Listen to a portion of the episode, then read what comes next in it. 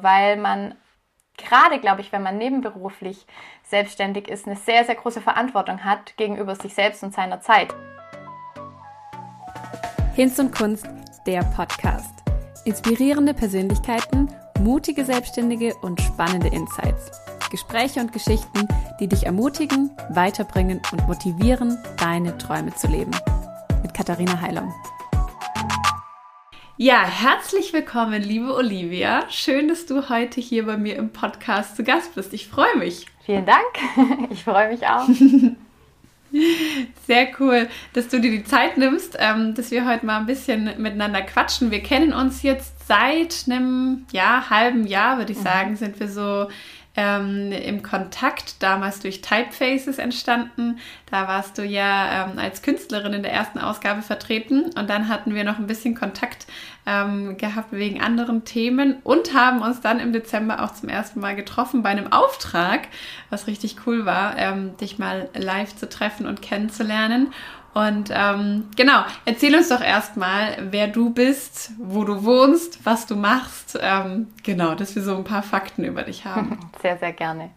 Ja, ich bin ähm, Olivia. Ich äh, komme aus einem kleinen, na eigentlich ist es eine kleine Stadt in äh, der Nähe von Balingen im Süden von Baden-Württemberg und ähm, ja, komme dort her, wohne auch dort jetzt wieder und äh, habe vor ungefähr zwei Jahren angefangen mit Handlettering und habe auch da zum ersten Mal wirklich von diesem Konzept gehört, war aber auch schon immer künstlerisch äh, und kreativ und ähm, habe seit ungefähr einem Jahr einen Instagram-Account, wobei das gelogen ist. Also heute, vor einem Jahr war ich noch gar nicht auf Instagram. Ach, krass. Total verrückt, dass wir uns dann auch so schnell kennengelernt haben und habe dann relativ schnell angefangen, Workshops zu geben, alles online. Ähm, das hat sich einfach aus der Situation ergeben. Und dann durch die, ja, durch, durch Nachfragen eigentlich immer weiter zum nächsten Projekt und zum nächsten Auftrag. Und so hat sich das dann jetzt im Laufe des Jahres oder des vergangenen Jahres entwickelt. Das ist ja verrückt, das wusste ich nicht, dass du so kurz tatsächlich erst auf Instagram bist. Dein Account heißt Olives and Letters. Genau. Ähm, unter dem bist du da aktiv. Woher kommt der Name? Einfach von Olivia oder? Ähm, ich saß da und habe mir diesen Instagram-Account angelegt, habe mir die App runtergeladen zum ersten Mal, weil ich auch keinen privaten Account habe. Und meine Lieblingsfarbe ist grün. Und deswegen habe ich zuerst an Green Letters gedacht. Und ich kannte auch damals nur die englischsprachige Community und deswegen war irgendwie klar, es muss Englisch sein. Und es gab es aber schon, glaube ich. Und dann kam mir das mit dem Olives. Meine Freunde nennen mich Olive, manchmal aus Spaß. Und dann hat sich das einfach so ergeben und dann hieß der Account so und dann war das so. Ah ja. und Oliven sind grün, also hat es auch wieder gepasst. Perfekt. Ja, passt auch perfekt zu deinem Namen. Weiß man gleich, wer dahinter genau. steckt. Und jetzt, man könnte sich jetzt eine ganz großartige Geschichte ausdenken, was das alles zu bedeuten hat, aber es ist sehr banal. Aus der Not. ja, manchmal ist es so, gell? Manchmal ist es einfach ganz äh, banal. Aber ähm, du machst ja nicht nur Olives and Letters. Das ist ja auch so ein bisschen ähm, unser Thema heute, was wir uns ausgesucht haben. Denn du betreibst das Ganze in der Teilselbstständigkeit. Mhm. Also du bist nicht hauptberuflich Künstlerin, sondern was machst du nebenher? Oder was ist so deine berufliche Laufbahn bis jetzt gewesen? Ich finde schön, dass du fragst nebenher. Eigentlich ist es ja genau andersrum. Äh, hauptberuflich bin ich äh, Marketingmanager bei einer Softwarefirma in Tübingen. Äh, seit drei Jahren ungefähr. Und ähm, ja, vermarkte dort Software. Und das äh, mache ich 40 Stunden in der Woche oder mehr. Mindestens 40 Stunden. Ach, tatsächlich bist du 100%, 100 angestellt? 100%, genau.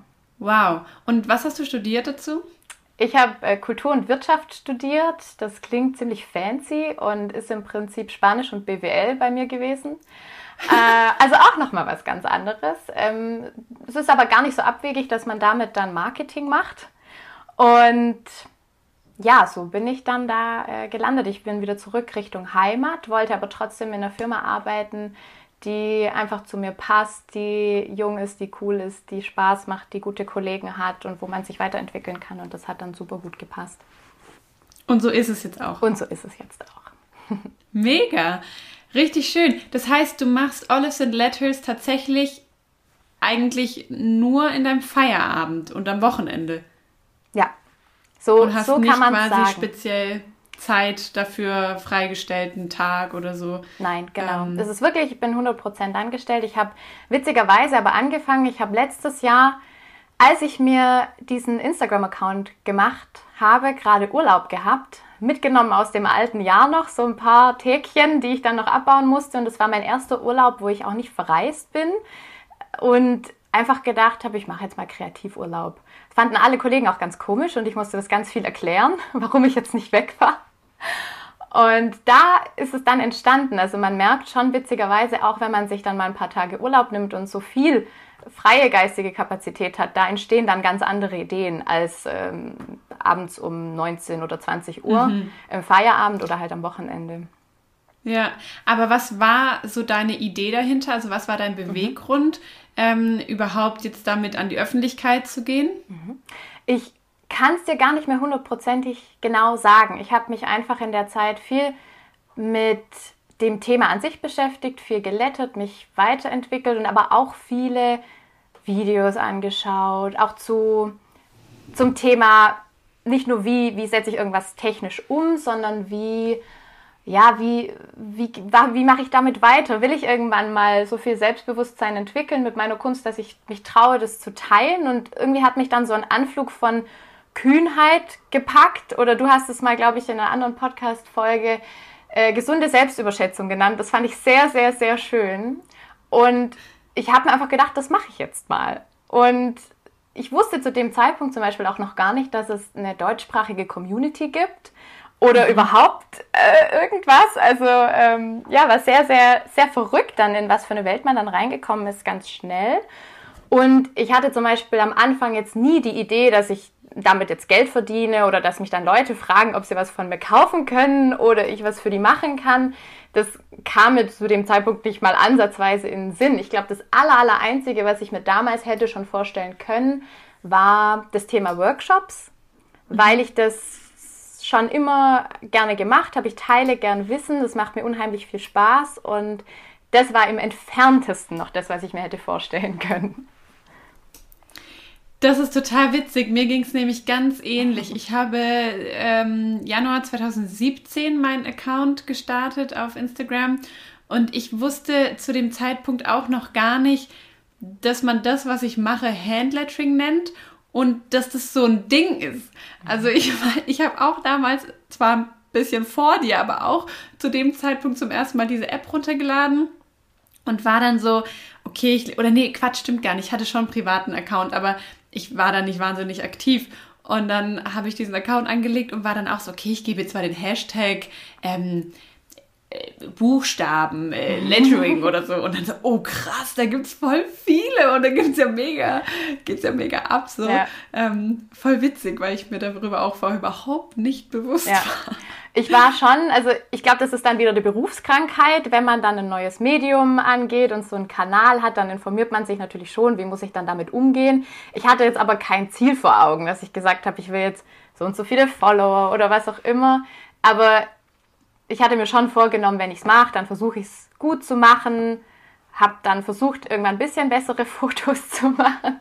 Und man guckt sich dann an, was die anderen so tun und welche Hashtags die benutzen. Aber es war einfach, ja, ich, manchmal kann ich selber gar noch, noch gar nicht fassen, dass ich das einfach gemacht habe. Also ich bin manchmal selbst überrascht von mir. Und ich habe zu dem Zeitpunkt einfach gewusst, ich will da jetzt weiterkommen und mir wird halt der Austausch helfen. Also es war gar nicht nur dieses, ich möchte das jetzt jemandem zeigen, schon auch, um einfach Feedback zu bekommen, aber schon dieser Wunsch, da eine Community zu finden, wo man sich austauschen kann und sich gegenseitig hilft oder einfach noch besser wird, weil man noch mehr einfach sieht, was noch geht, was andere tun und auch wieder das Wissen teilen kann. Das hat mich dann aber trotzdem überwältigt, wie, wie groß diese Community ist. Aber sozusagen dein Beweggrund war eigentlich mehr im Handlettering als Technik oder als Hobby weiterzukommen, als jetzt die Business-Orientierung, oder? Erstmal ja, auf jeden Fall. Erstmal ja. ja, ja. Super ähm, interessant irgendwie, dass so diese Motivation eben überhaupt nicht, sag ich mal, unternehmerisch motiviert war eigentlich, oder? Ja. ja, nee, wirklich nicht. Und wie hat sich das dann entwickelt? Also wie was war zum Beispiel dann dein erster Auftrag oder der erste Moment, wo du so ähm, dann Geld damit verdient hast, aus Versehen? war das dann irgendwie geplant oder wie ist das dazu gekommen? Ähm, ja, gute Frage. Das fing dann so nach ein paar Wochen an, dass mich, also das erste Mal, dass ich dann was verkauft habe, was jetzt nicht von jemandem, an jemanden war, der mit mir verwandt war oder sehr, im sehr engen Bekanntenkreis, war äh, eine ehemalige Mitbewohnerin, die mich angeschrieben hat, die ein Bild gesehen hatte, was ihr gut gefallen hatte, was sie in einer anderen Farbe haben wollte.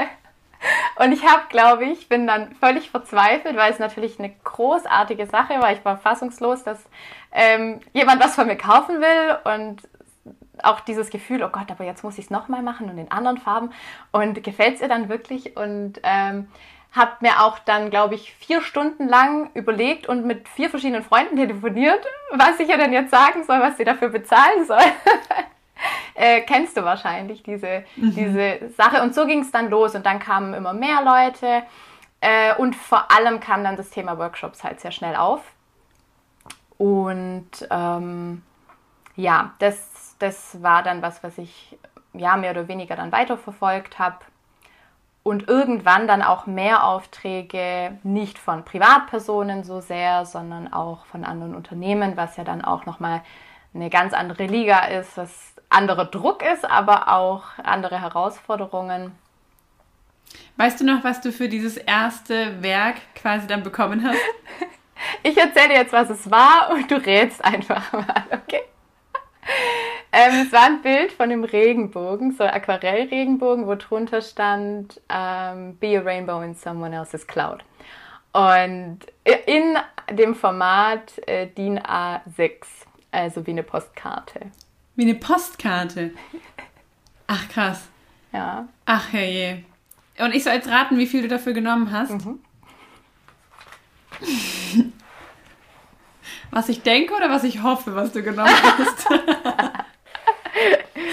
Suchst du aus. Also ich würde jetzt mal, wenn ich so von mir ausgehe, von meinem damaligen äh, Punkt, würde ich vielleicht so auf irgendwas zwischen 10 und 25 Euro denken. Ja, gar nicht so schlecht. Es waren 12. und das Lustige ist, es waren halt diese spannenden Sachen. Ich weiß gar nicht, ob wir da jetzt so tief einsteigen wollen, aber ähm, du hast ja diesen Referenzpreis von Postkarte im Kopf und ich habe wirklich mit Freunden ja. telefoniert, die gesagt haben, bist du eigentlich noch ganz dicht? Du kannst nicht mehr als 3,50 für ein Postkartending verlangen. Und ich habe andere Bekannte und Freunde, die selbst zum Beispiel Künstler sind, die sagen, ja, ich verlange auch viel zu wenig, aber es muss auf jeden Fall mindestens 30 Euro sein für sowas, äh, also aller mindestens. Mhm. Ähm, und zwar lustig und ich habe dann einfach dann Wert genommen, der sich für mich irgendwie verkraftbar angefühlt hat, aber gerade noch so, weil ich wollte es ja auch machen. Und es war auch wirklich so. Und man mhm. kennt das ja, man möchte das ja machen und es ist schön gefragt zu werden. Und ähm, das ist halt dieser Zwiespalt, den man ja eigentlich immer hat bei einem Auftrag, den man halt haben will. Und ich kannte sie ja dann doch, es war ja nicht eine komplett fremde Person. Und ähm, das war wirklich das absolute Maximum, was ich mich getraut hätte, zu ihr zu sagen. Und ich muss auch sagen, ich bin auch von dem Thema ein bisschen weg. Also gerade wenn es Leute sind, die ich kenne, dann mache ich das noch gerne, aber das ist eigentlich mh, mm, keine Art von Auftrag, die ich ähm, mhm. annehme, wenn ich andere Sachen habe, weil es sich einfach schlecht anfühlt im Vergleich zu anderen Kunden. Also mir ist es halt dann wichtig, da fair zu sein gegenüber mhm. anderen Leuten, die schon Geld für Sachen bezahlt haben, die du machst. Und dann kannst du halt nicht was für 12 Euro verkauft, für das du drei Stunden gebraucht hast.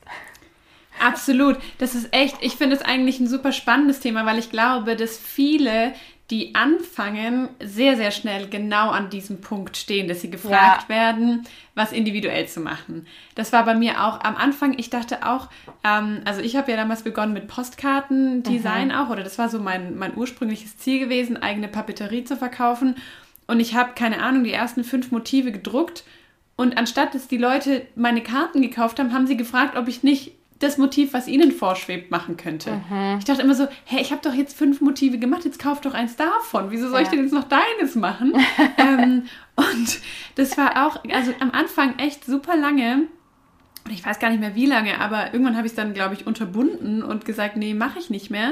Mhm. Ähm, weil ganz viele solche Anfragen kamen und wie du sagst, ich finde es bis heute tatsächlich etwas, was ich nicht gut kalkulieren kann. Ja. Also das ist super schwer, finde ich, gerade weil ähm, man bräuchte theoretisch ja Kunden, die das so sehr wertschätzen, dass sie bereit sind, deine tatsächliche Arbeitszeit ja. und die Kreativleistung ähm, und den Wert, des, was das Stück hat, einfach dadurch, dass es ein Einzelstück ist, zu bezahlen.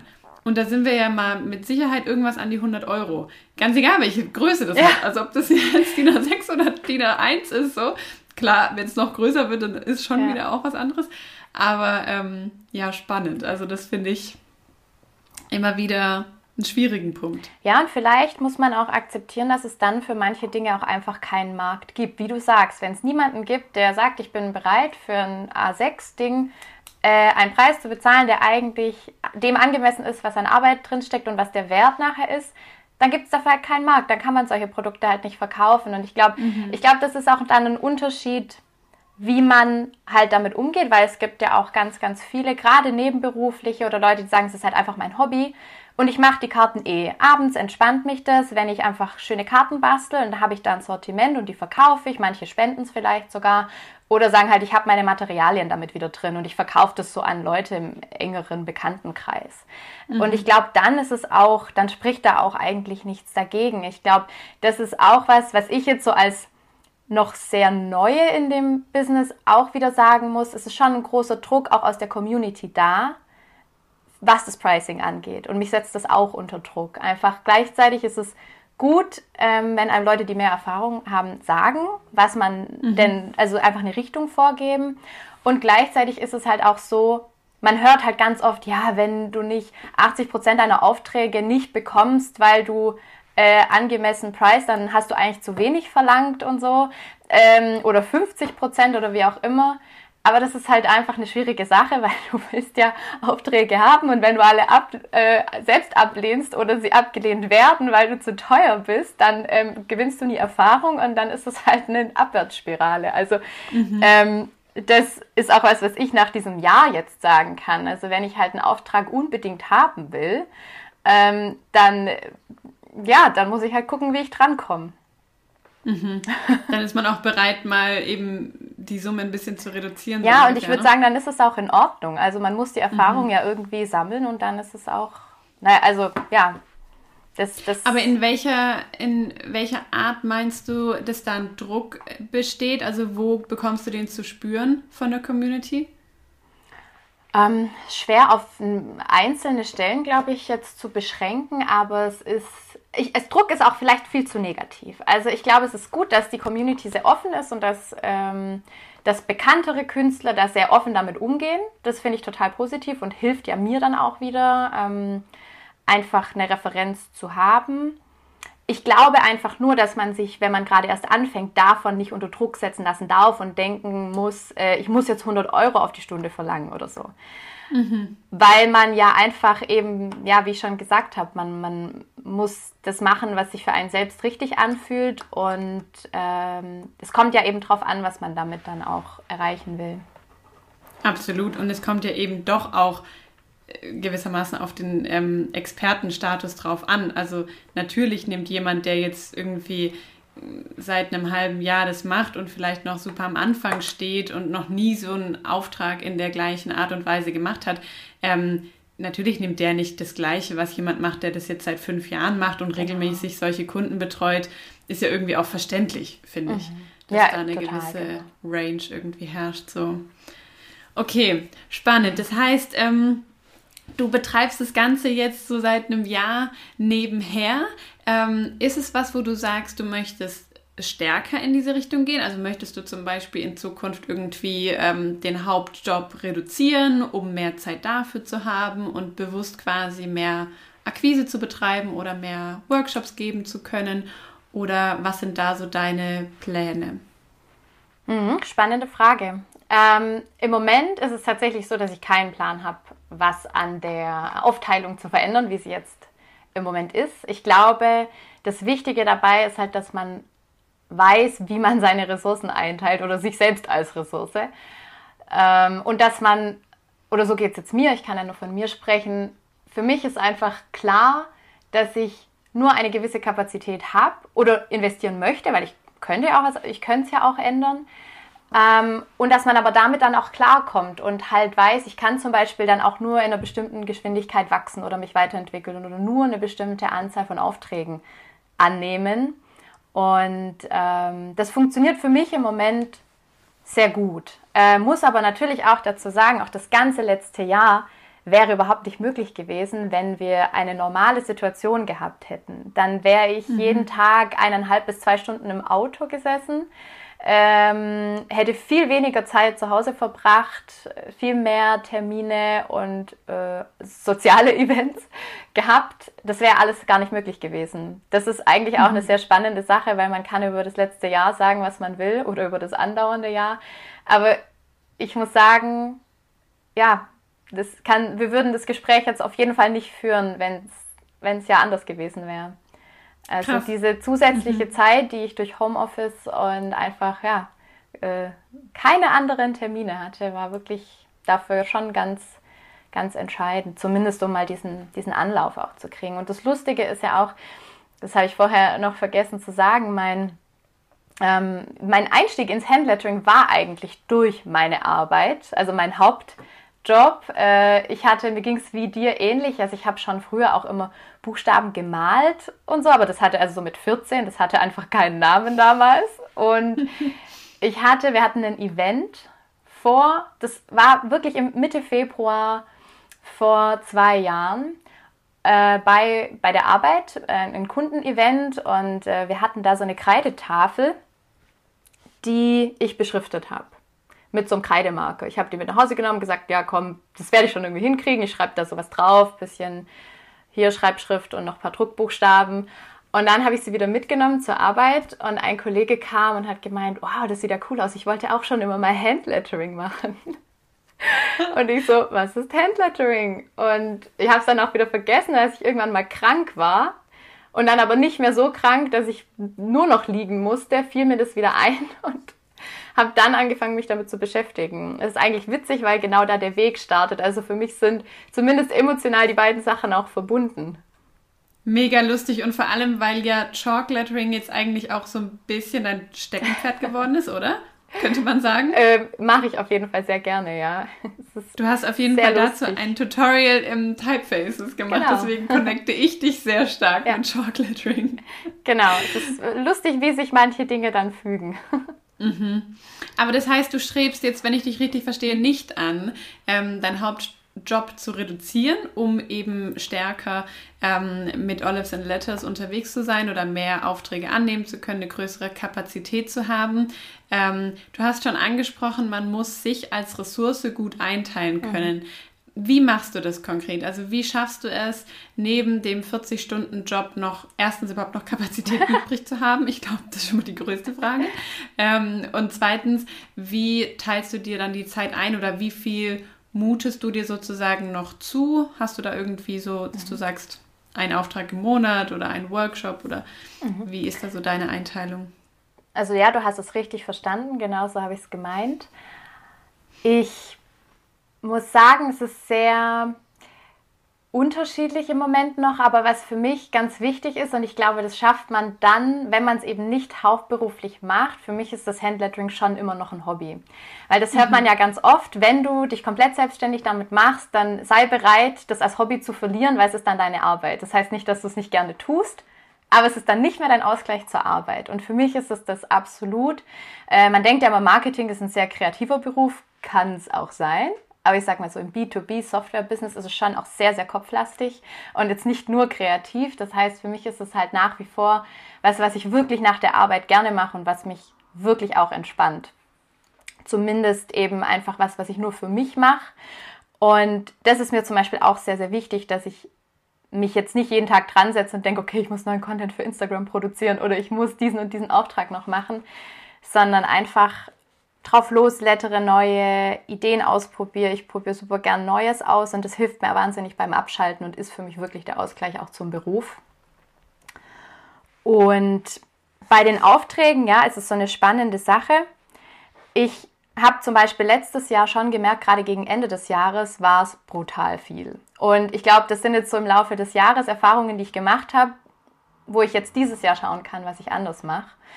Weil ich zum Beispiel schon gedacht habe, ja, so jedes zweite Wochenende ein Workshop ist kein Problem. Und das klingt ja jetzt auch nicht viel, aber es ist dann schon viel, wenn du eigentlich unter der Woche nicht viel Zeit hast, was vorzubereiten. Und zu dem Zeitpunkt, wo ich zum Beispiel die Workshops geplant habe, hatte ich noch keine anderen Aufträge. Und das ist was, was ich auch noch lernen muss, dass halt manchmal oder musste, dass es dann halt schon auch schnell gehen kann. Also es kann dann halt sein, innerhalb von zwei Wochen oder manchmal auch von drei Tagen, äh, ruft dich ein Kunde an und möchte halt was haben. Innerhalb von drei Tagen. und das war dann echt so, dass die letzten drei Monate letztes Jahr wirklich zugeballert waren mit allem Möglichen. Und ich habe mir dann zum Beispiel für den Januar vorgenommen, einfach überhaupt nichts anzunehmen. Das Gute ist, das wusste ich auch vorher schon, dass der Januar eher ein ruhiger Monat ist und es kam auch wirklich Gott sei Dank nichts rein, sodass ich auch nichts ablehnen musste. Mhm. Super spannend, das hatte ich vorher schon gehört, das haben andere Künstler schon erzählt und es war genau so. Und das war meine große Hoffnung, einfach dann im Januar mal ein bisschen Gang zurückschalten, einfach wieder was für mich machen, selbst auch mal einen Workshop besuchen, ein bisschen weiterentwickeln, überlegen, was ich eigentlich so machen will dieses Jahr. Und das ist aber auch wiederum das Schöne. Also ich versuche einfach es immer noch gern zu machen. Also ich glaube, der Moment, wo ich merken würde, es fängt jetzt an, mich richtig zu stressen, würde ich wüsste ich was ändern und ähm, ja, was, was, was auch immer das dann wäre, was ich dann ändern würde. Aber ich glaube, es ist schon wichtig, seine Grenzen zu kennen und wirklich nicht so viele Aufträge anzunehmen. Und eine Reaktion von mir ist zum Beispiel gerade das, dass ich sage, ich nehme solche kleinen Aufträge dann nicht mehr an.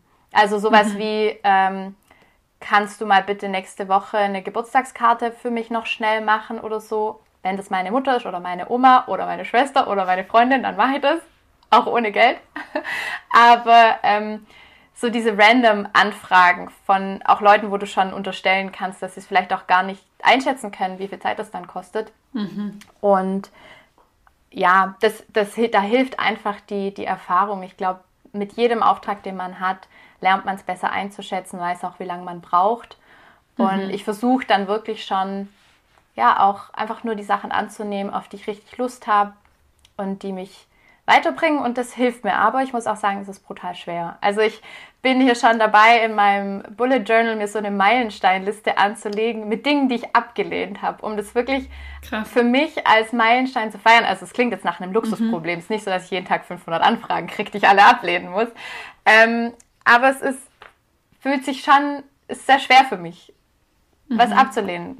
Und es hilft aber, weil man gerade, glaube ich, wenn man nebenberuflich selbstständig ist, eine sehr, sehr große Verantwortung hat gegenüber sich selbst und seiner Zeit. Selbstständig, hauptberuflich natürlich auch. Ich glaube, du kennst das Problem auch.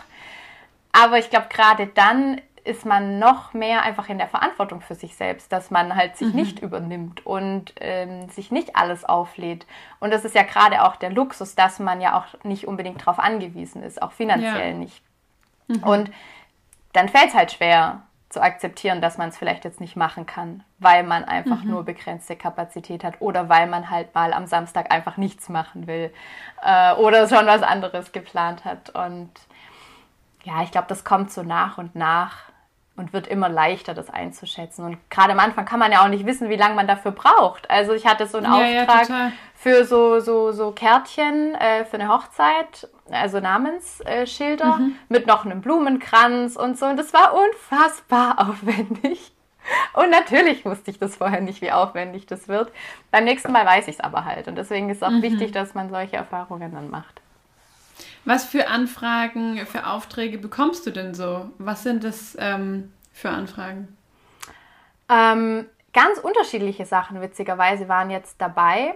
Und im Moment ist Gott sei Dank von der Quantität auch wirklich so, dass ich sage, das, das passt eigentlich perfekt zu dem, was ich leisten kann und will.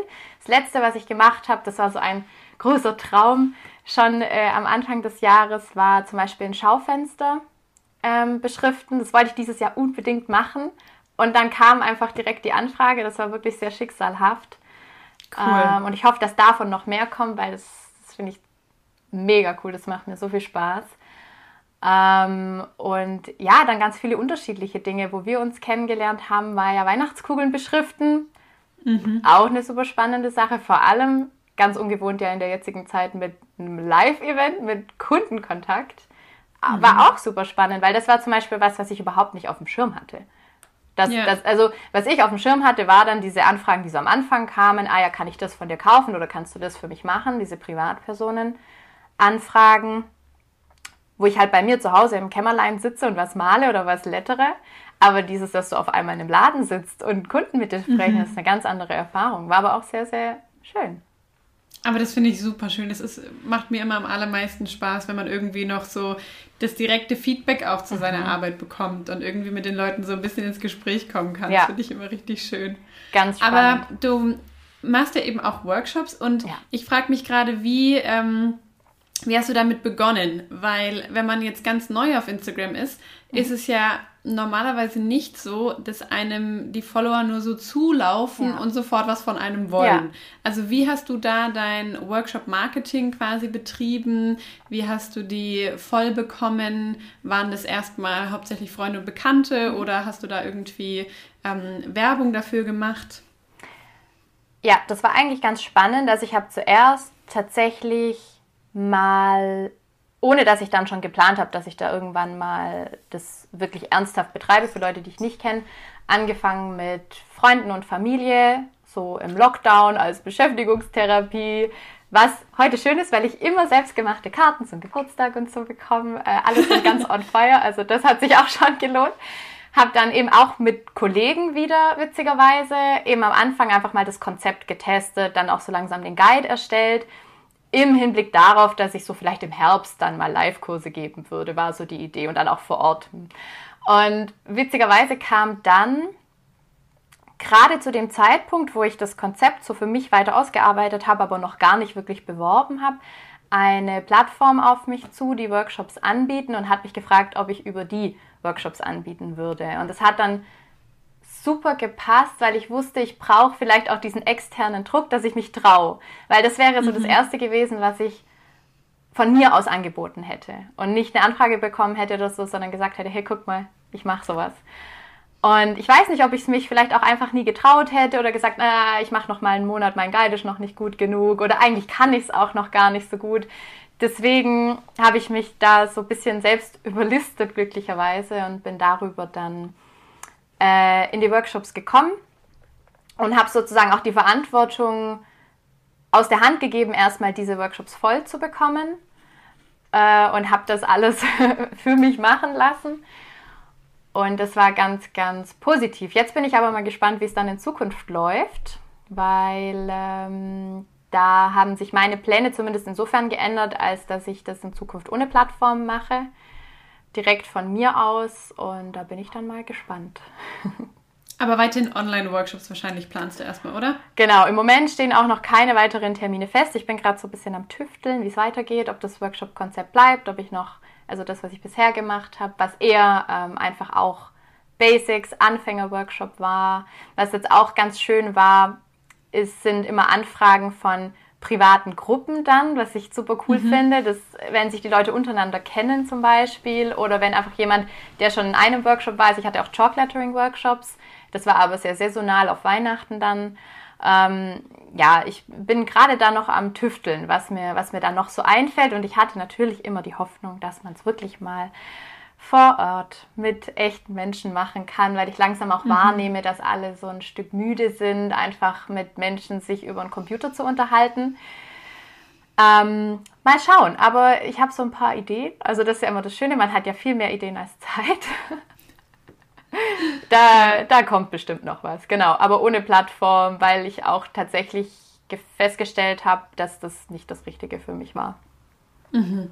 Magst du dazu was sagen? Aus welchen Gründen? Mhm. Weiß nicht, vielleicht würde das auch anderen Leuten was helfen. Gerne. Also wie gesagt, ich bereue die Entscheidung überhaupt nicht, weil auch das einfach dazu geführt hat, dass ich diese Erfahrungen sammeln konnte, verschiedene Konzepte ausprobieren konnte, feststellen, wie viel Arbeit es ist, diese Pakete zu packen Mhm. Brauche ich dir aber auch nicht sagen mit deinem Online-Shop.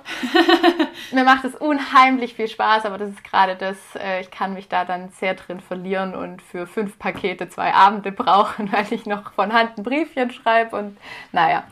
Ähm, ja, für mich war das einfach insofern äh, eine ja, teils, teils Erfahrung, eben positiv, weil es mich dazu gebracht hat, anzufangen.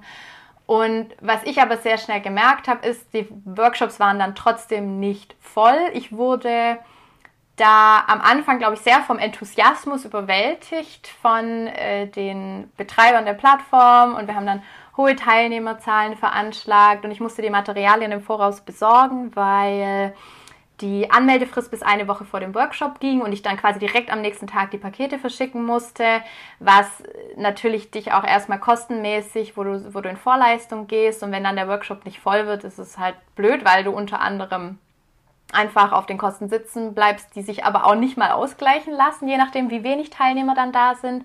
Habe dann natürlich auch noch einen äh, nicht unerheblichen Teil abgeben müssen an die Plattform. Es waren 30 Prozent, was wirklich sehr, sehr viel ist. Und meine Hoffnung war einfach, oder meine Erwartung ganz klar war wirklich, nicht selbst eben mich um das Marketing kümmern zu müssen. Ich konzentriere mich voll und ganz darauf, den Workshop zu halten, vorzubereiten und das beste Erlebnis für die Teilnehmer zu bieten. Und das wurde einfach leider nicht so wirklich erfüllt. Und da sind einfach blöde Sachen passiert, dass dann die Anmeldelinks nicht gingen und ich habe es dann selbst festgestellt oder jemand hat mir auf Instagram geschrieben und so weiter. Also ich glaube, das kann total gut sein, um einzusteigen. Und tatsächlich war es aber so, dass die meisten Workshop-Teilnehmer aus meinem eigenen Netzwerk kamen, mhm. sodass ich einfach gemerkt habe, ich brauche das nicht. Also mhm. nur die Hälfte von meinem Kurs vollkriegen kann ich auch allein. Das klingt, klingt, jetzt vielleicht ein bisschen hart, aber das war dann tatsächlich meine Erkenntnis. Und ich hatte dadurch, ich hatte wirklich nicht wenig Aufwand. Das Einzige, was ich nicht mhm. machen musste, war die Anmeldung und die Zahlung abwickeln. Aber den restlichen Aufwand hatte ich ja trotzdem und das ganze Risiko habe ich allein getragen. Und dann muss ich ehrlich sagen, verlasse ich mich lieber auf mich selbst und bin am Ende auch komplett selbst schuld, mhm. äh, wenn es mhm. nicht funktioniert. Das, das war meine Erkenntnis. Ich finde aber immer spannend, sich wirklich festzuhalten, welche Dinge zu welchen Dingen geführt haben, sodass man nicht in ja. fünf Jahren auf die Idee kommt zu sagen, es war eine total schlechte Entscheidung, weil das war es auf gar keinen Fall. Schlechte Entscheidung wäre es, dann so weiterzumachen, ja, äh, nachdem man die Erfahrung gemacht hat. Und die Erkenntnis dazu hatte auch. Ja. Genau. Bei mir war es tatsächlich auch äh, ähnlich gewesen. Ich hatte auch eine Zeit lang mit so einer ähnlichen Plattform ähm, zusammengearbeitet und ich bereue das auch nicht. Das war eine gute Erfahrung, wie du sagst. Ich kann es total unterstreichen, aber ich glaube, ja, an so manchen Punkten ist es einfach besser, wenn man es selber in der Hand hat und ja. ähm, das dann auch einfach ganz nach den eigenen Wünschen gestalten kann. Ja. Olivia, mich würde interessieren, ähm, was du für spezifische Herausforderungen wahrnimmst in deiner, ich nenne es mal, Position als Teilselbstständige ähm, im Vergleich zu hauptberuflich Künstler.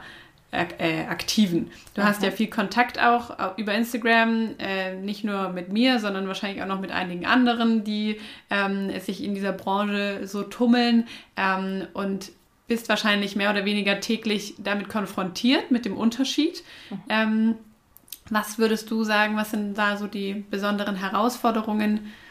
Ähm, genau. Zu den positiven Seiten kommen wir danach. ich glaube, ehrlich gesagt, die größte Herausforderung steckt in mir selbst. Weil dieses, das, was ich vorher schon gesagt habe, diese Erkenntnis, dass man nur in seiner eigenen Geschwindigkeit wachsen kann. Und ich glaube, das nehmen viele, viele wahr, wahrscheinlich auch komplett Selbstständige. Man sieht ja immer, was die anderen machen und es ist schwer, sich dann davon nicht unter Druck setzen zu lassen. Ich glaube, darin bin ich schon ganz gut, aber klar, man sieht das und denkt, oh, das könnte ich noch ausprobieren, das könnte ich noch anbieten und den Workshop könnte ich auch machen. Und ja, wie gesagt, man hat so viele Ideen und ich glaube, das ist die größte Herausforderung, dass man manchmal auch vergisst, das sind Leute, die teilweise das eben 20 Stunden die Woche machen oder 40 Stunden oder 60 Stunden. Und du machst halt nur ein paar Stündchen mal so, wie du halt gerade kannst. Und das, ich glaube, das ist meine größte Herausforderung, die ich aber vielleicht auch ganz gut schon in den Griff bekomme, weil ich ja bewusst diese Entscheidung treffe. Ich glaube, es macht einen riesengroßen Unterschied, ob du dich nicht traust, zum Beispiel komplett in die Selbstständigkeit zu gehen, mhm. obwohl du es eigentlich möchtest. Was ich ganz oft in so Podcasts auch höre, ist dieses, ich war halt so unglücklich in meinem Dayjob.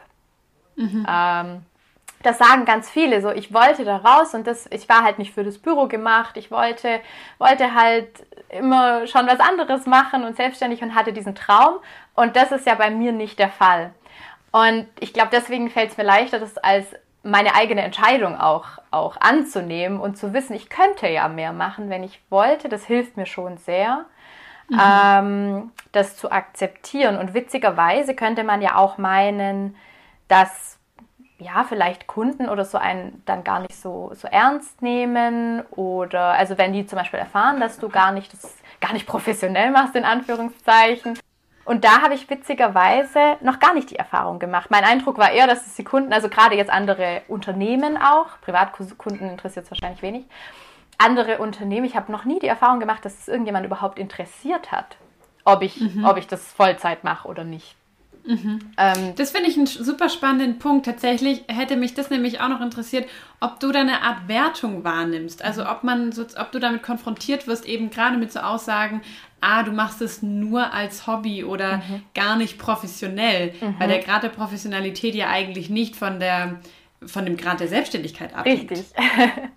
ähm, ja, also erstaunlich wenig. Ich muss sagen, ich hätte, glaube ich, mehr damit gerechnet, dass es so ist, mhm. dass, dass äh, man damit konfrontiert wird, dass man es ja nur äh, nebenher macht. Und es kann ja dann schnell nur als Hobby äh, gesehen werden, womit dann ja schnell gerechtfertigt wird, dass es auch nichts kosten darf, weil man es ja gern macht. Absolut. Und, und ähm, wo ich ja ganz anderer Meinung bin, wenn ich denke, gerade wenn du deine Freizeit arbeitest, dann solltest du es nur tun, wenn es sich für dich selber so sehr lohnt, dass du so sehr intrinsisch motiviert bist, es zu tun, oder wenn halt ähm, es bezahlt wird oder im besten Fall beides. Mhm. Das, die Erfahrung habe ich tatsächlich fast nicht gemacht. Im Gegenteil, also vielleicht wieder spannend für dich. Ich weiß nicht, ob die Leute eher mit Überraschung manchmal reagieren, wenn man sagt, ich mache das wirklich Vollzeit und ich kann damit so viel verdienen, dass ich davon leben kann. Ich glaube, das mhm. ist vielleicht eher das, wo die Leute manchmal erstaunt sind. Und ich habe das auch stimmt, das Gefühl, ja. jetzt bei Unternehmen, die auch öfter mit Künstlern arbeiten, die äh, erstens entweder interessiert sie es halt nicht oder sie wissen auch, dass ja ganz, ganz viele in der Community und wahrscheinlich wirklich der allergrößte Teil des nebenberuflich macht. Und da gibt es ja unterschiedliche Aufteilungen. Du kannst ja 50, 50, 80, 20, äh, Stay-at-home-Mom und Lettern und alles Mögliche gibt es ja. Mhm. Und ich habe das Gefühl, das ist schon eher der Normalfall. Ja, das stimmt. Ich muss sagen, ähm, genau die Erfahrung habe ich tatsächlich häufig gemacht, dass Leute fragen, ja, und was machst du hauptberuflich? ja, nee, das ist mein Hauptberuf. Ach so, ja, wie funktioniert das? ähm, und dass man sich dafür dann irgendwie so ein bisschen erklären muss, quasi, wie mhm. das eigentlich funktioniert. Ähm, und dann tatsächlich, komischerweise, ich habe immer wieder rein von so meinem Bauchgefühl habe ich so, denke ich voll oft, es gibt so viele, die das hauptberuflich machen. Und dann versuche ich mal aufzuzählen und merke, ah nee, also ja. so in meinem Dunstkreis zumindest. Mhm. Ich bin jetzt auch gar nicht mal jemand, der jeden jeden Schritt und Tritt der Community verfolgt und immer up to date ist und von jedem Account weiß und so bin ich gar nicht mal.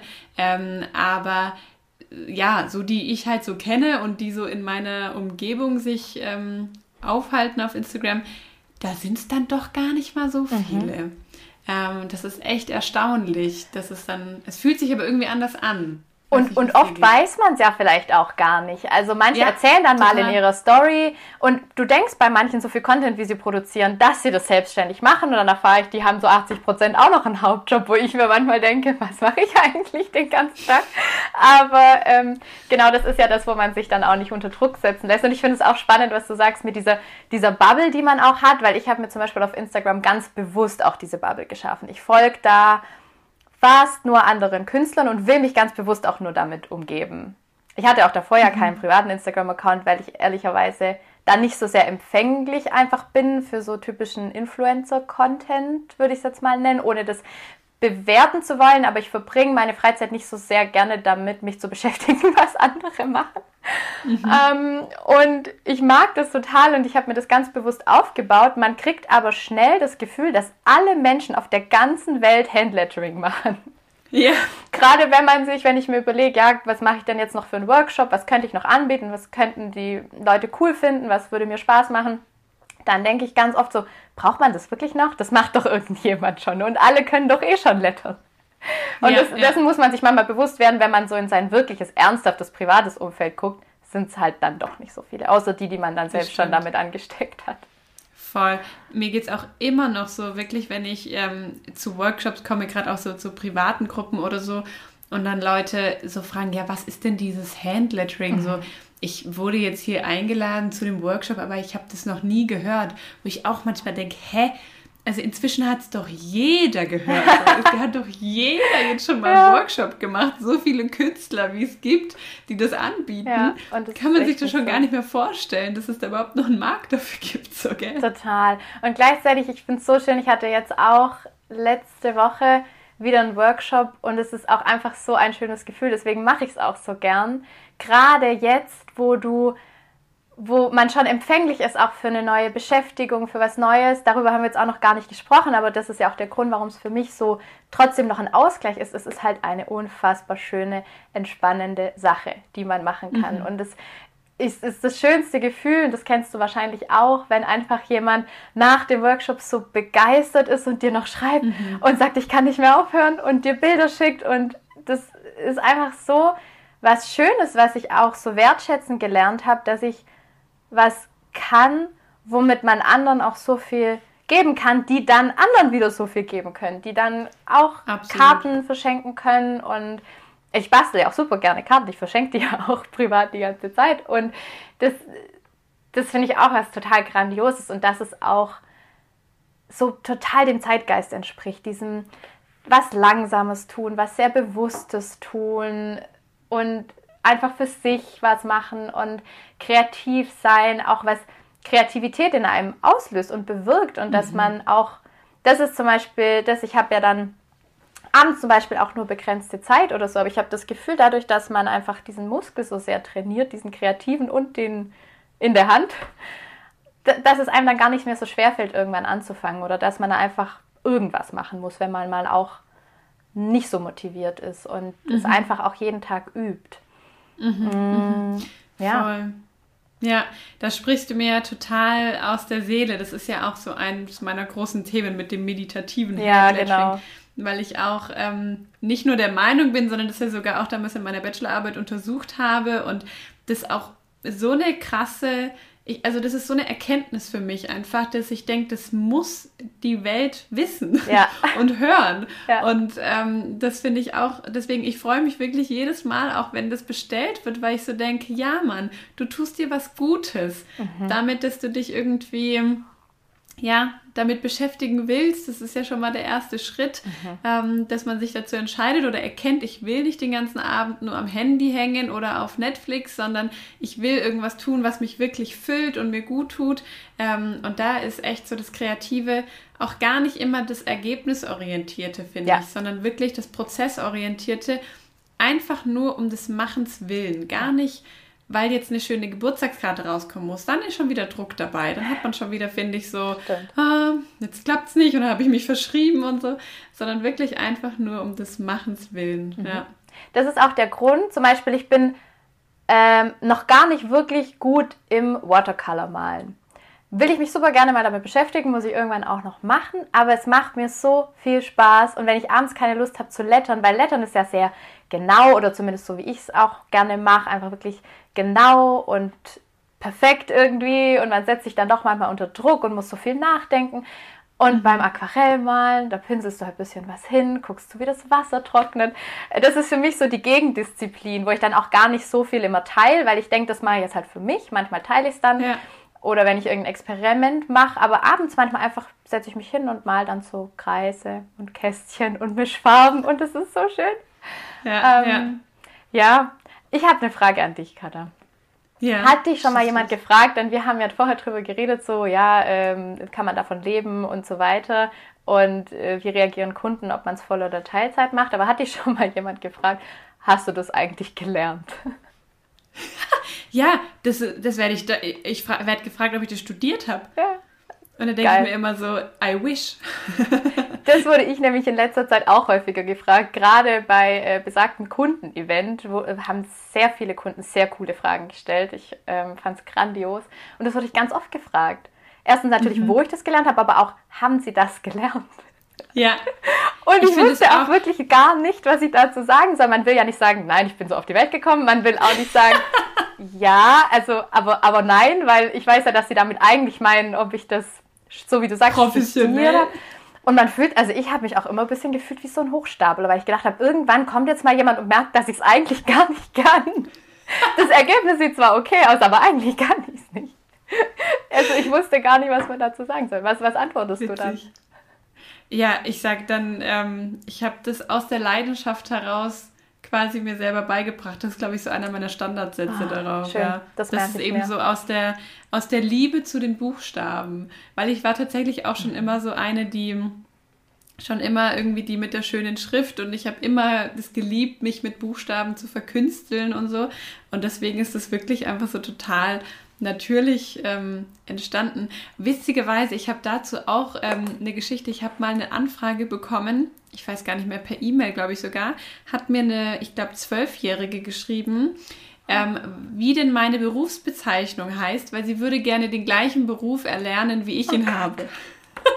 Oh, ist das schön. da musste ich sie leider auch enttäuschen, dass es dazu jetzt gar keinen speziellen Studiengang gibt oder eine Ausbildung, dass man dann am Ende Handlettering Aber das Aber ist doch das Schönste eigentlich. Voll. Das schönste Kompliment. Ohne Witz, ich, ich denke mir manchmal so, ich wünschte mir, dass es eines Tages sowas gäbe, dass es eben zählt. Ich habe tatsächlich heute erst beim Spazierengehen drüber nachgedacht, ähm, ob es mal so eine Art ähm, ja, eben beruflichen Lauf, berufliche Laufbahn geben könnte, dass man ein Creative Business also mhm. Creative Business Owner. Mhm. Ob sowas geben könnte. Das fände ich irgendwie. Das hätte ich vielleicht studiert. Ja, und ich war kurz ich davor, die Kommunikationsdesign zu machen. Das hatte ich mir angeschaut. Vielleicht hätten wir uns dann noch getroffen irgendwie in Stuttgart. äh, Habe ich dann für die Sprache entschieden. Aber voll spannend, ja. Mhm. Und weißt du, weil du sagst, das finde ich aber sehr lustig, weil ich zum Beispiel habe überhaupt gar keine schöne Handschrift und ich war auch nie die mit der schönen Handschrift. Ähm, und deswegen, unter anderem, ist es mir so wichtig, meinen Workshop-Teilnehmern zum Beispiel einen ähm, etwas Handschriftliches, was wirklich meine Handschrift ist und nicht das Lettering, zu geben, weil das immer sehr viel äh, Freude und Überraschung hervorruft, dass sie so mhm. hässlich in Anführungszeichen ist, weil ähm, das schön zeigt, dass das überhaupt nichts miteinander zu tun hat. Es ist mhm. einfach nicht dasselbe. Ich kann natürlich nee. jetzt schön schreiben, wenn ich will, das natürlich, aber das ist dann nicht meine Handschrift. Mhm. Und das und diese diese Unterscheidung zwischen dem, was halt effizient ist und man es schnell macht, aber gerade noch so lesen kann, dieser schmale Grat zwischen so schnell wie möglich und gerade noch lesbar, das hat bei mir halt gar nichts ähm, mit dem Lettering zu tun und das mhm. ist die, glaube ich, zweithäufigste Frage, die ich dann äh, bekomme. Äh, schreiben Sie in echt auch so schön? Oder ist, haben Sie auch so eine schöne Handschrift? In echt. Und meine Antwort gerade sind sie nein. ja nicht echt. Im, Im, echten Leben schreiben sie da auf. ja, das ist nicht das wahre Leben. Manchmal fühlt sich aber wirklich so an. Witzig.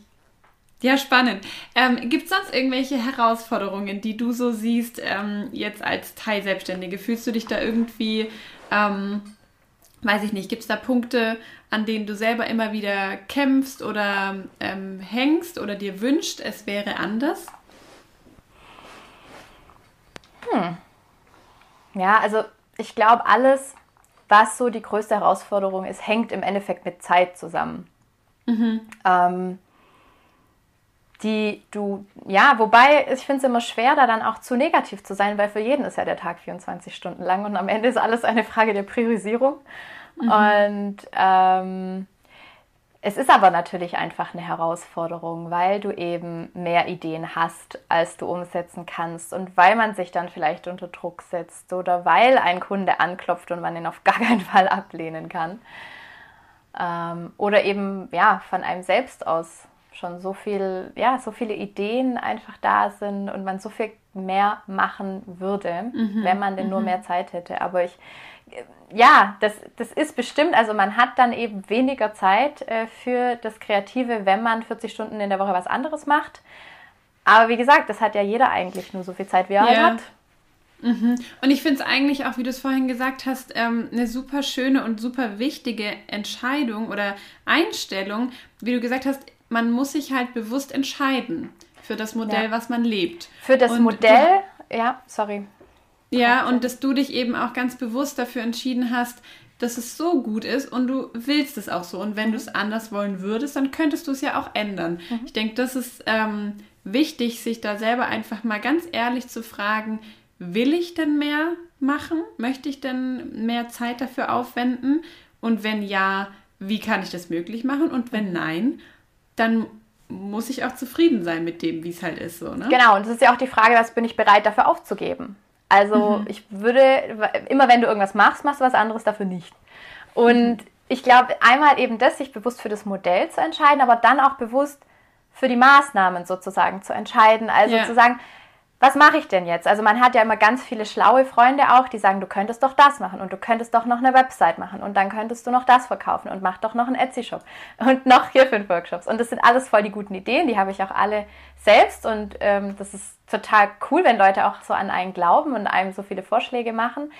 Aber das ist gerade das, es gibt so viele Dinge, die man tun könnte, aber man muss sich halt auch fragen, ist da meine Zeit am besten investiert? Und das fällt mir natürlich auch schwer, weil ich eben so viele Ideen habe, dann zu sagen, brauche ich jetzt gerade wirklich eine Website? Ist ja voll geil, die mhm. zu haben, aber vielleicht reicht es auch später mal noch. Oder vielleicht, ähm, ja, würde ich überhaupt klarkommen, wenn ich jetzt noch einen Etsy-Shop machen würde? Und dann müsste ich ja noch mehr verpacken und solche Geschichten. Ich glaube, sich da auch zu entscheiden, wo es hingehen soll. Ich meine, ich bin jetzt ja auch in so einer Phase, wo ich einfach viel ausprobiere man ist durch das Lettering an sich schon mal in der Nische und ich habe jetzt noch nicht die Nische von der Nische, wo ich sage, ich mache jetzt nur noch Window Lettering oder nur noch digital oder nur noch Chalk mhm. oder so, weil ich auch da einfach denke, es ist wichtig, sich auszuprobieren und nicht mhm. auch sich da unter Druck setzen zu lassen, dass man jetzt schnell seinen Stil finden muss oder sein eines Medium, was man dann nur noch macht.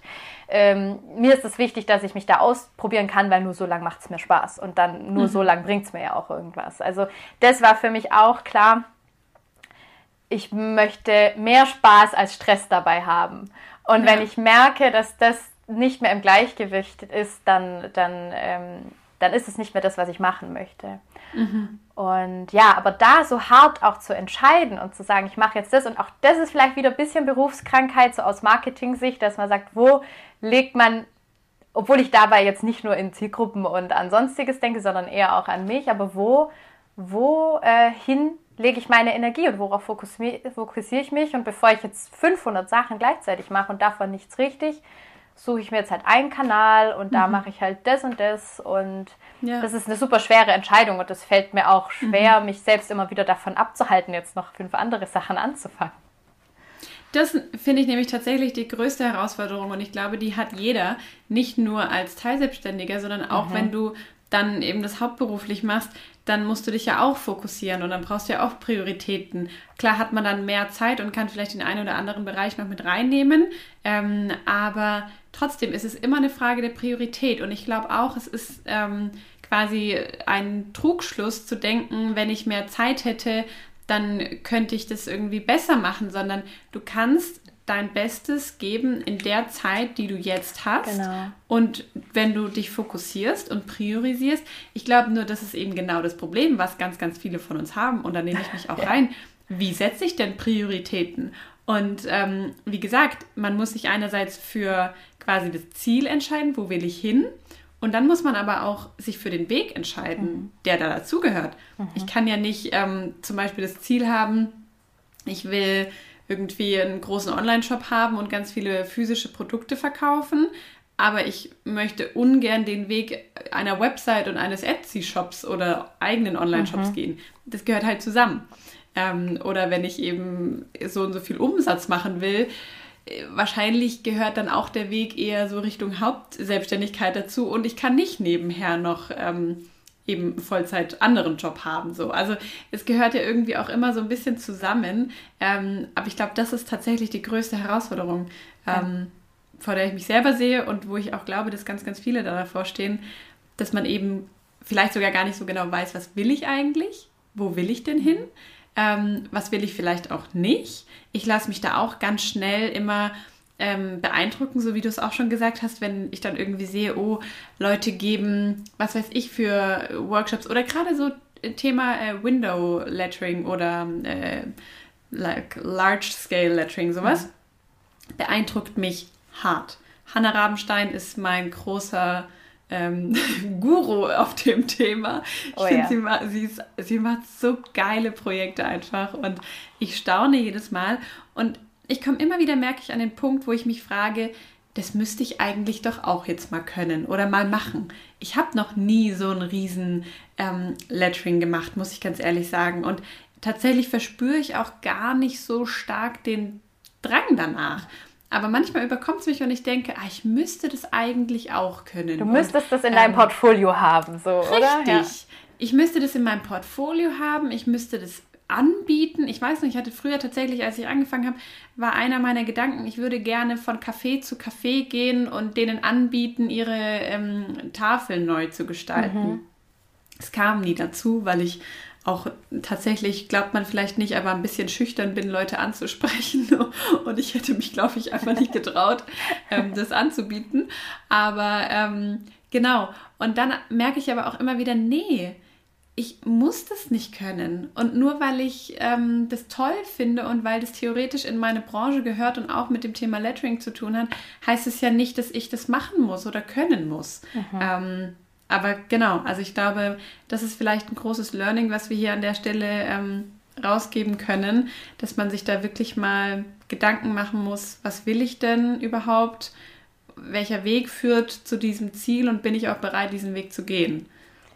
Total. Und ich glaube, man muss ganz arg auf sein eigenes Gefühl dabei hören, weil das, mhm. was du sagst, diese, es kommt so viel Nachfrage von außen. Also ich möchte das gar nicht negativ darstellen. Es ist unfassbar schön, wenn Leute an einen glauben und sie was von dir haben wollen oder dir äh, Ideen geben, was du machen könntest, was sie schön finden würden. Das mhm. ist einfach unbeschreiblich schön. Gleichzeitig eben aus dieser Verantwortung, Verantwortung sich selbst gegenüber ist das auch für mich dann das Schwerste, nicht jeder Nachfrage nachzugeben. Nicht zu denken, nur weil es irgendjemand haben will oder schön fände oder was auch immer, dass ich es deswegen machen muss. Und mhm. das eigene Gefühl ist da meistens schon ein guter Indikator dafür. Weil mhm. entweder brennt man dafür und sagt, ja, warum habe ich es nicht schon lange gemacht? Oder man hat halt das Gefühl, oh, jetzt das auch noch. Und mhm. Ja, und dann ist es auch ja. vollkommen in Ordnung. Und ich glaube, gerade ja. beim Priorisieren ist manchmal einfach das Wichtigste zu entscheiden, was man halt nicht macht.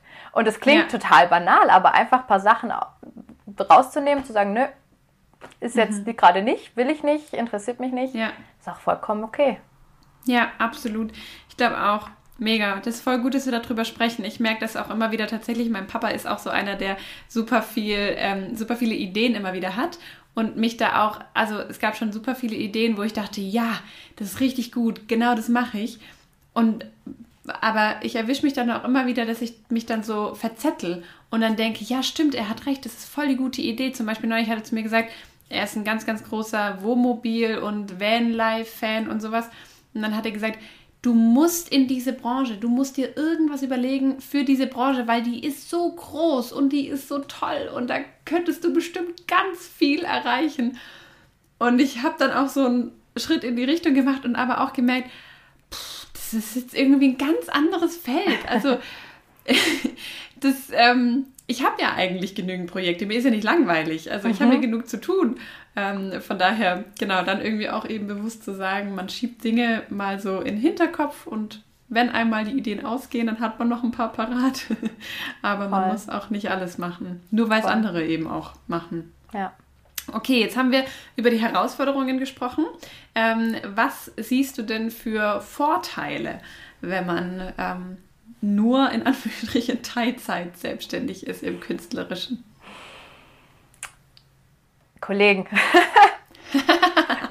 ähm, ich glaube, also dadurch, dass ja sehr, sehr viele in der äh, Vollzeit-Selbstständigkeit, irgendwie brauchen wir noch ein besseres Wort dafür, mhm ähm, erstmal natürlich eine One-Man, One-Woman-Show sind und einfach keine ja, äh, keine, keine Angestellten oder Kollegen haben, ist es manchmal, glaube ich, auch sehr einsam. Deswegen ist es ja auch so großartig, dass diese Community da ist. Das ist jetzt auch ein sehr softer Faktor, aber das fällt mir jetzt gerade in Zeiten von Homeoffice noch mehr auf als sonst, wie unfassbar wertvoll es ist, wenn du morgens aufstehst und erstmal mit Leuten sprichst. Und äh, das ist einfach was, was ich niemals missen wollen würde und wahrscheinlich auch nicht aushalten würde. Also es wäre wahrscheinlich das Erste, was mich umbringen würde, wenn ich wirklich sagen würde, ich mache das jetzt Vollzeit selbstständig. Klar, man hat ja auch noch Partner und normalerweise ist auch kein Corona äh, und Freunde und sowas. Aber ich, das ist was, was ich ganz stark brauche. Ich brauche ganz stark andere Menschen in meinem Leben und Austausch vor allem. Also auch zu Dingen, bei der Arbeit, und das würde beide Themen wahrscheinlich betreffen, also, und, also vor allem zu diesen Business-Themen, wo du ständig Entscheidungen mhm. triffst und so. Da ist mir das wahnsinnig wichtig, einfach Austausch zu haben.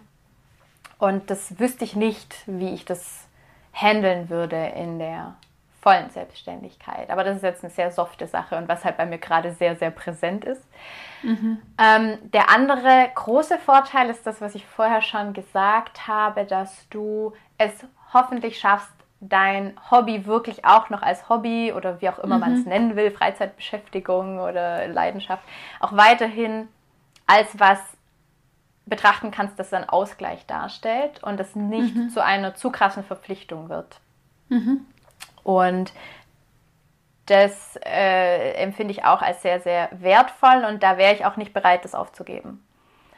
Und das ist auch ja, mit ein Grund. Wie gesagt, ein Grund, warum ich jetzt das nicht ähm, komplett hauptberuflich mache, ist, weil ich in meinem Dayjob nicht unglücklich bin, im Gegenteil.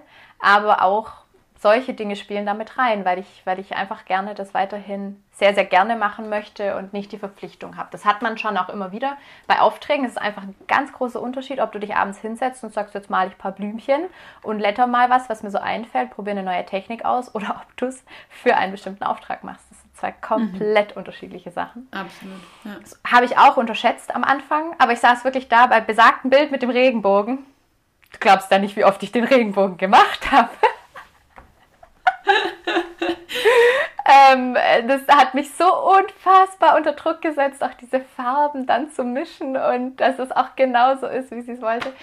Damit dem, also mit diesem Druck zu leben, ist schon auch spannend auf jeden Fall. Aber ja, und dann natürlich auch die finanzielle Unabhängigkeit. Du mhm. in dem Moment, wo du ja sagst, ähm, mein ganzes Einkommen kommt daher oder vielleicht auch ein Teil, also wenn du jetzt mm, in einem anderen Verhältnis ähm, selbstständig bist wie ich, wenn du jetzt zum Beispiel 50-50 machst oder so, dann bist du ja wahrscheinlich schon zu einem gewissen Teil davon ähm, abhängig und musst dann halt auch Geld verdienen und musst dann auch Zeit reinstecken, auch wenn du vielleicht mal keine Lust hast. Das ist ja auch wieder der Vorteil, wenn ich halt nicht will oder nichts auf Instagram posten will oder einfach nur für mich malen oder was anderes machen, dann kann ich es halt einfach machen und es passiert dann nicht so viel. Und das ist auch mhm. ein großer Luxus, mhm den ich sehr, sehr genieße. Das hängt auch wieder mit diesem Hobby zusammen, aber auch wieder der Grund, warum ich dann mir eigentlich die Freiheit auch nehmen kann, nur Dinge anzunehmen, die ich machen möchte. Das ist das eine, das mache ich aber noch nicht so gut. Also da muss ich noch besser werden, mir das in Erinnerung zu rufen, so weil ich es ja nicht machen muss. Gerade mhm. deshalb mhm. kann ich ja auch mir aussuchen, was ich dann tun möchte. Mhm. Oder auch eben nicht nur darauf zu warten, bis ein Kunde kommt, sondern auch mal proaktiv irgendjemanden angehen. Das ist ja das Nächste. Gleichzeitig, es spielt wieder eher in die Herausforderungen rein, ist es ja schon so, dass du, weil du ja denkst, ich muss ja nicht davon leben, dann eher die Tendenz hast, vielleicht dich auch unter Wert zu verkaufen. Das ist wieder das Problem, was wir vorher angesprochen mhm. hatten. Ähm, und das könnte höchstens auch eine Argumentation mal vor einem Kunden sein, die dann schwieriger ist oder die man einem so heimlich unterstellt sozusagen. Hatte mhm. ich aber, es kam bisher noch nicht wirklich vor. Ähm, aber das merke ich bei mir selbst, dass ich weiß, wenn ich davon leben müsste, würde es mir leichter fallen, ein besseres Pricing zu machen. Krass, ja. Ähm, aber das ist auch was, was glaube ich einfach mit Konsequenz und Lernen zu tun mhm. hat und wo man auch besser wird. Ja, so viel fällt mir Gab es einen ein. Auftrag, äh, frage ich mich jetzt gerade, den du eben angenommen hast, obwohl du ihn gar nicht machen wolltest im Nachhinein so?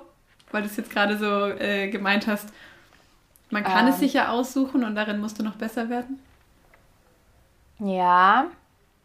Ähm, ganz, ganz konkret gab es jetzt keinen, wo ich so, wo ich so gedacht habe, oh, das möchte ich jetzt eigentlich gar nicht machen und habe es dann angenommen. Es sind dann oft auch so vielleicht diese, diese kleinen Sachen. Mhm. Oder dann gibt es ja auch so Dinge wie jetzt, ähm, weiß nicht, die, die, die dir dann vielleicht, die, wo du kein Geld dafür bekommst, die dir aber vielleicht Reichweite bringen über irgendein anderes Medium, über eine Zeitschrift oder Posts für andere Unternehmen oder, oder, oder eben solche Dinge in die Richtung, wo, wo ich dann zum Beispiel jetzt auch merke, das sind manchmal coole Sachen, aber das, wenn man dann halt da was anderes hat, was man stattdessen machen könnte, was einen vielleicht künstlerisch auch mehr fördern würde, ähm, da versuche ich dann schon abzuwägen, weil ich ja weiß, dass mhm. ich einfach nur sehr begrenzte Zeit habe und versuche ja. mir dann schon eben die Sachen rauszupicken, die ich noch lieber mache als was anderes. Ja. Aber es ist jetzt, wie gesagt, das ist ja auch, äh, soll jetzt ja auch nicht so klingen, das ist ja auch ähm, auf hohem Niveau jetzt hier sich beschwert, sozusagen über zu viele Aufträge, so ist es ja auch wirklich nicht. Es, ja, ähm, ja. es geht einfach nur darum, manchmal ist es ja auch so, vielleicht ist es auch cool, einfach einen Tag dann mal zu chillen oder ein Buch zu lesen, als Absolut. halt einen Auftrag zu machen, mhm. wo, ich, wo ich nicht so sehe, dass dass er mir ähm, einfach besonders Spaß macht oder so, wo, man es aus Pflichtgefühl vielleicht macht oder weil man halt den anderen nicht enttäuschen möchte. Mhm, mhm. Ja. Okay. Sehr, sehr cool. Auf jeden Fall schon mal, was wir bisher alles ähm, besprochen haben. Wir haben ja vorhin auch die Community gefragt, ähm, ob sie Fragen an dich speziell haben oder eben zu diesem Thema. Und da kamen auch ein paar Fragen rein.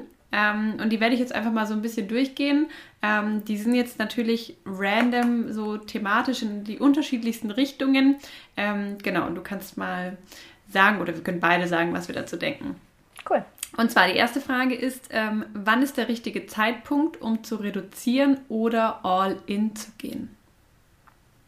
Jetzt hast du ja gar nicht. Wollte gerade sagen, da kann ich jetzt dann nicht so viel dazu sagen, weil bei mir ist der Zeitpunkt nicht gekommen. Und trotzdem bist du ja mittendrin. ja, ich meine, wann ist der richtige Zeitpunkt? Ähm, ich denke, du hast es schon vorhin eigentlich so ein bisschen mit beantwortet, wenn man eben das Gefühl hat oder wenn man unzufrieden ist und wenn man ähm, denkt, ich, es wäre besser, quasi ich hätte mehr Freude oder es würde mir gut tun und ich hätte mehr Lust und Leidenschaft, um eben das ein Stück weit teilselbstständig zu machen und eben ähm, einen Teil meines Gehaltes dadurch zu finanzieren. Ähm, tatsächlich ist meine Antwort auf die Frage, wann ist der richtige Zeitpunkt, immer, den richtigen Zeitpunkt gibt es nicht. Ähm, also ich, ja, wenn man wartet, bis man irgendwie besonders viel Expertise hat und sich professionell genug fühlt, genügend Connections hat, genügend Follower hat oder, oder, oder, dann fängt man womöglich nie an. Ähm, deswegen, ich bin im Nachhinein total froh, dass ich angefangen habe zu einem Punkt, wo ich eben im Nachhinein betrachtet überhaupt noch gar nicht professionell unterwegs war, in keinem Punkt. Ähm, und genau eben einfach losgestartet habe. Von daher, ich würde persönlich würde sagen, Bauchgefühl. Bin ganz großer Bauchgefühlmensch. Den äußeren richtigen Zeitpunkt würde ich behaupten, gibt es nicht. Oder? Mhm.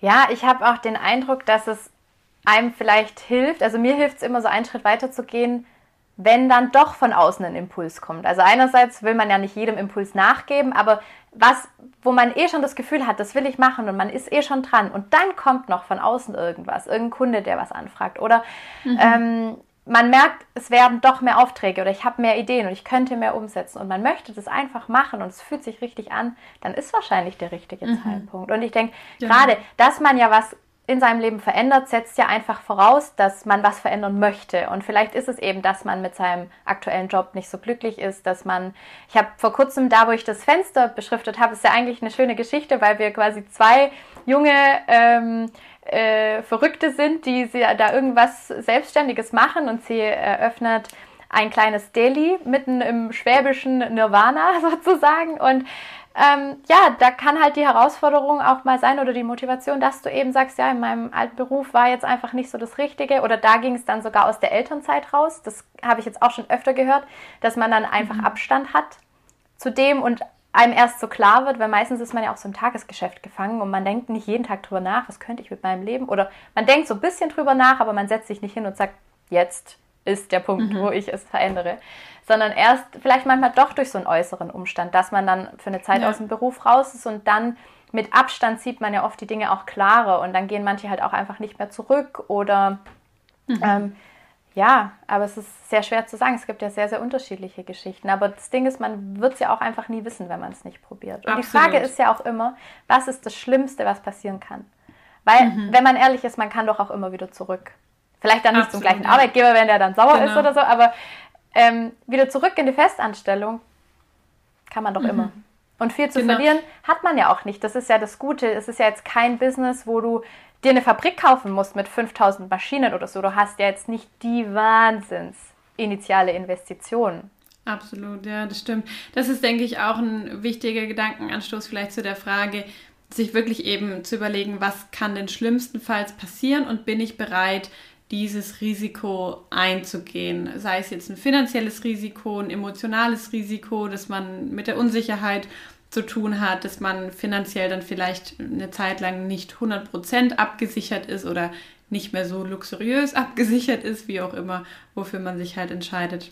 Mhm. Ja, sehr gut. Dann eine weitere Frage, ähm, die mich auch wirklich interessieren würde. Ähm, wie, oder, also die Frage ist, wie viel Arbeit ähm, hast du mit Steuern, bürokratischem Zeug und so quasi zusätzlich wegen deiner Teilselbstständigkeit, lohnt sich da der Aufwand? Ich frage mich tatsächlich, wo genau quasi der bürokratische Mehraufwand liegt für dich. Ähm, aber das musst du beantworten. Kann ich dir vielleicht in ein paar Wochen mehr dazu sagen? Ich habe meine Steuererklärung fürs alte Jahr noch nicht gemacht. Ähm, es meiner Einschätzung nach im Moment ist, dass es nicht so wahnsinnig viel ist. Ich bin jemand, der sehr starken Respekt vor Prozessen und Regeln hat und es hat mich unfassbar eingeschüchtert. Ähm, mhm. Und das habe ich schon auch ganz oft gehört, dass einen das halt überfordert. Du denkst so, Gott, was muss ich tun? Muss ich das anmelden? Wenn mir jetzt jemand Geld geben will, werde ich dann, komme ich dann sofort ins Gefängnis, weil ich Steuerhinterziehung betrieben habe. Ähm, was muss ich beachten? Und ich bin so ein Mensch, ich will auf gar keinen Fall irgendwas falsch machen. Ich habe gestern erst wieder mit dem Finanzamt telefoniert weil ich eine Frage hatte. Und das, also wirklich bester Tipp meines Lebens habe ich von meinem Papa bekommen.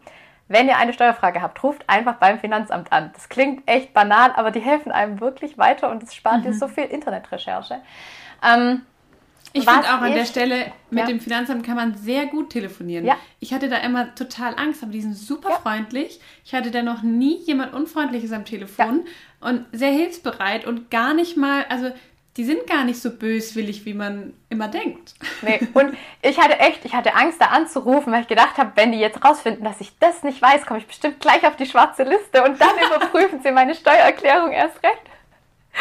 Aber das war eine der schönsten Erfahrungen, ehrlich gesagt, aus dem äh, letzten Jahr oder Erkenntnisse einfach, dass es gar nicht so schlimm ist und die auch sehr nett sind und man da anrufen kann einfach. Und ähm, in Vorbereitung jetzt zum Beispiel auf meine Steuererklärung habe ich tatsächlich letztes Jahr dann einfach schon mal zum Ende des Jahres alle meine Belege gesammelt, also vor allem für die Ausgaben, weil ich sag mal, die Eingangsrechnungen sind ja dann relativ überschaubar.